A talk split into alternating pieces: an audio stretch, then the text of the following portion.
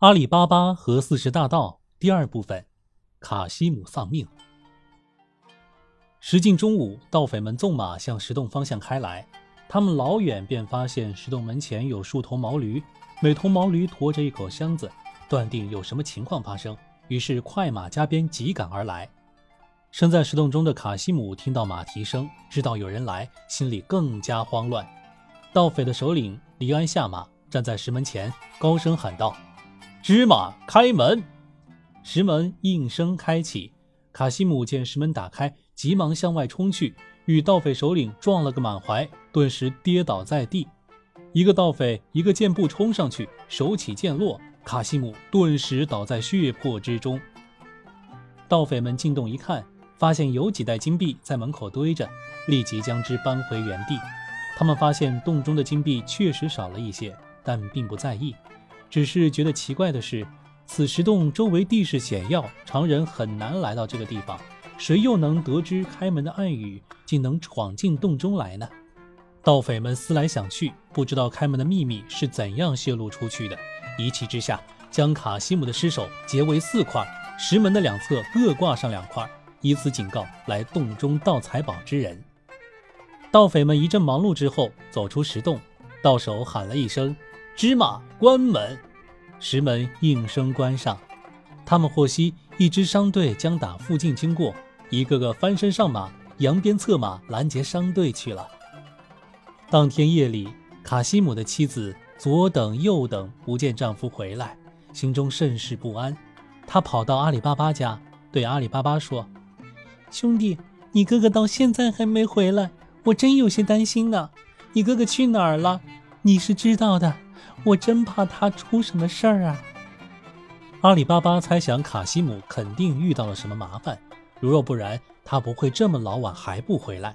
但阿里巴巴显得很镇静，安慰嫂子说：“嫂嫂，也许哥哥怕别人看见他，有意绕道回城，会迟些时候才到家的。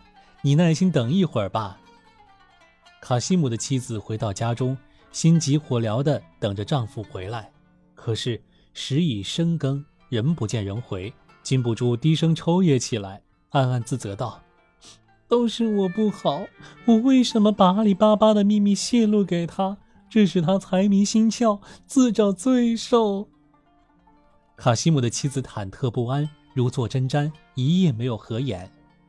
第二天一大早，卡西姆的妻子来到阿里巴巴家，求弟弟去找卡西姆。阿里巴巴安慰嫂子一番，随后赶着三头毛驴向山中走去。阿里巴巴来到巨石前，见那里有血迹。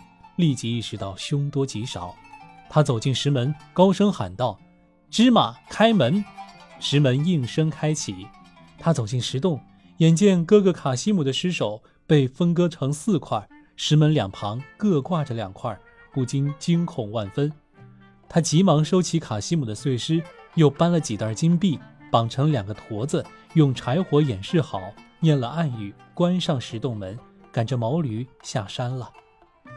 阿里巴巴把驮着金币的毛驴赶回自己家中，吩咐妻子把金币藏起来，只字未提卡西姆的情况。接着，他又把驮着哥哥卡西姆碎尸的毛驴赶到嫂子家。走来开门的是卡西姆家的女奴，名叫麦尔加纳。麦尔加纳聪明伶俐，颇会办事。阿里巴巴把箩筐卸下来之后，把麦尔加纳拉到一边，小声对他说：“我有事要对你说。”你千万不要对外人讲，麦尔加纳说：“我会照你的话做的。你家老爷的尸首就在这箩筐里，我们一定要按他寿终正寝来安葬他。我想你一定知道该怎么办了。你放心就是了。”随后，阿里巴巴走去见嫂子，嫂子一见他便问：“他叔叔，你哥哥情况怎样？”阿里巴巴把情况一五一十给嫂子讲了一遍，并叮嘱他说。嫂子，千万不要把事情的真相泄露出去。阿里巴巴又说：“该发生的事情是一定要发生的。事情已成这样，我们只有好好保密，才能保守住我们的财产。”卡西姆的妻子听说丈夫已死，泪流满面地对阿里巴巴说：“生死由命，富贵在天。我记住了，一定好好保密。”安拉安排定的事。人是无法改变的。赞美安拉，给了我一笔财产，够我们用的了。待你守丧期满，我便娶你为妻，会使你得到幸福的。我的妻子善良贤惠，不会嫉妒你，也不会和你过不去的。我们要好好安葬我的哥哥，让外人认为他是得病而死。这件事我已交给麦尔加纳去办，当然，我也会为此事而尽力。卡西姆的妻子听阿里巴巴这样一说，心想：阿里巴巴有了钱，说不定比自己的钱还要多。再说，他发现了宝库，日后不愁钱花。于是说道：“既然你觉得这样好，就照你的意思办吧。”说罢，阿里巴巴离开那里，去找麦尔加纳商量安葬哥哥卡西姆的事情，然后才牵着毛驴回自己的家去。阿里巴巴走后，女奴麦尔加纳来到一家药铺，说她要给一个神志不清的人买一剂药。药铺老板问：“你家谁病了？”麦尔加纳说：“我家主人卡西姆老爷病了，几天以来他吃不下饭，喝不下水，看上去很危险呀。”老板给了他药，他拿着药回家去了。次日早上，麦尔加纳又来到药铺买了一剂药，老板问他。你家老爷的病情如何了？迈尔加纳叹了口气说：“哎呀，不太好啊，恐怕这剂药还没吃下去，人就不在了。”那天，邻居们看见阿里巴巴和他的妻子不住地出入卡西姆的家门，满面愁容，忙了整整一天。迈尔加纳买药回来时，卡西姆家传出一阵悲痛的哭泣声。迈尔加纳对人们说。想不到我家老爷连这剂药都没来得及服，他就归真了。第三天清早，麦尔加纳戴上面纱，来到一家修鞋铺，找到老皮匠穆斯塔法，给了他一枚金币，然后说：“老人家，跟着我到我家去一趟吧，但要蒙上你的眼睛。”老皮匠说：“我可不能干那种见不得人的事情啊。”麦尔加纳说：“我怎会让你去干那种事儿呢？那是安拉不允许的。”说罢，又往老皮匠手里塞了一枚金币，并说：“你只管放心，跟我去就是了。”麦尔加纳掏出手帕，把老皮匠的双眼蒙上，领着他来到了主人家。他把老皮匠带到停尸房，那里黑洞洞的。他给老皮匠解下手帕，说道：“皮匠师傅。”你把这具碎尸缝合起来吧。做完活儿，我再给你一枚金币。老皮匠穆斯塔法按照麦尔加纳的叮嘱，把碎尸缝合好。麦尔加纳给了他一枚金币，然后又用手帕把他的双眼蒙上，把他送回修鞋铺去。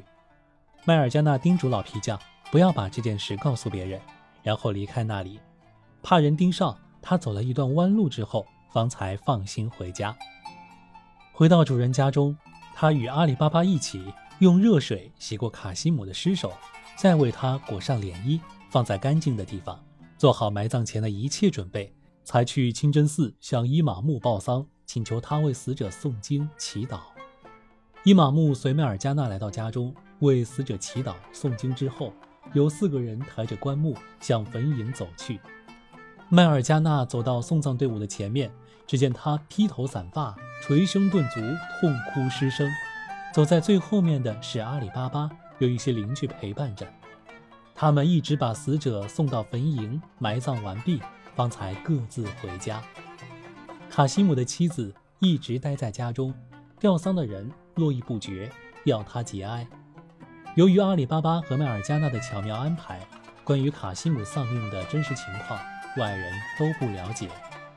四十天丧期过去了，阿里巴巴拿出四分之一的家产作为聘礼，娶嫂子为妻，因为这在当时当地是件普通平常之事，没有引起人们的任何议论。